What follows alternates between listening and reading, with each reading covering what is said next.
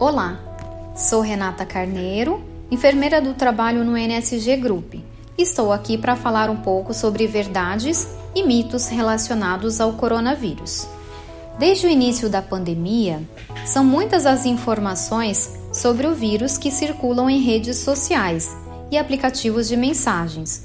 Muitas delas chegam até a mencionar a fonte de informação como sendo algo acima de qualquer suspeita ou vídeos editados que parecem incontestáveis.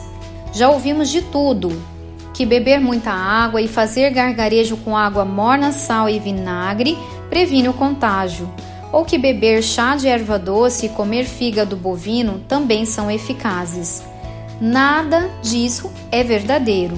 Sendo assim, como distinguir o que é verdadeiro e o que é falso?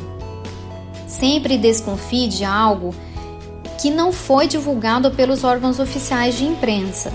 Você pode checar a veracidade em qualquer site confiável de sua preferência. A imprensa, em geral, tem se esforçado bastante para desmistificar as inverdades que são propagadas mais rapidamente que o próprio vírus. O mais recente mito espalhado nas redes sociais fala sobre o perigo de apontar o termômetro infravermelho para a testa dos seres humanos. A mensagem afirma que os danos cerebrais causados pelo aparelho podem causar a morte de neurônios, queimar a retina e até prejudicar a glândula pineal.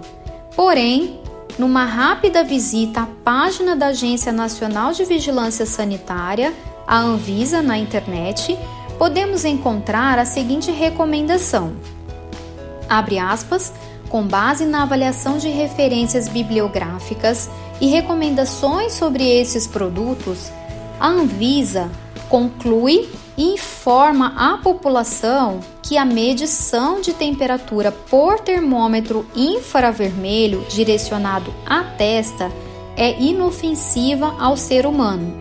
O órgão informa ainda que esses produtos não emitem radiação, somente captam o calor emitido pelo corpo humano na forma de radiação infravermelha. Fecha aspas. Por causa dessa notícia falsa, muitos estabelecimentos estão fazendo a medição da temperatura no pulso, mas é a medição na região frontal que dá a temperatura mais precisa.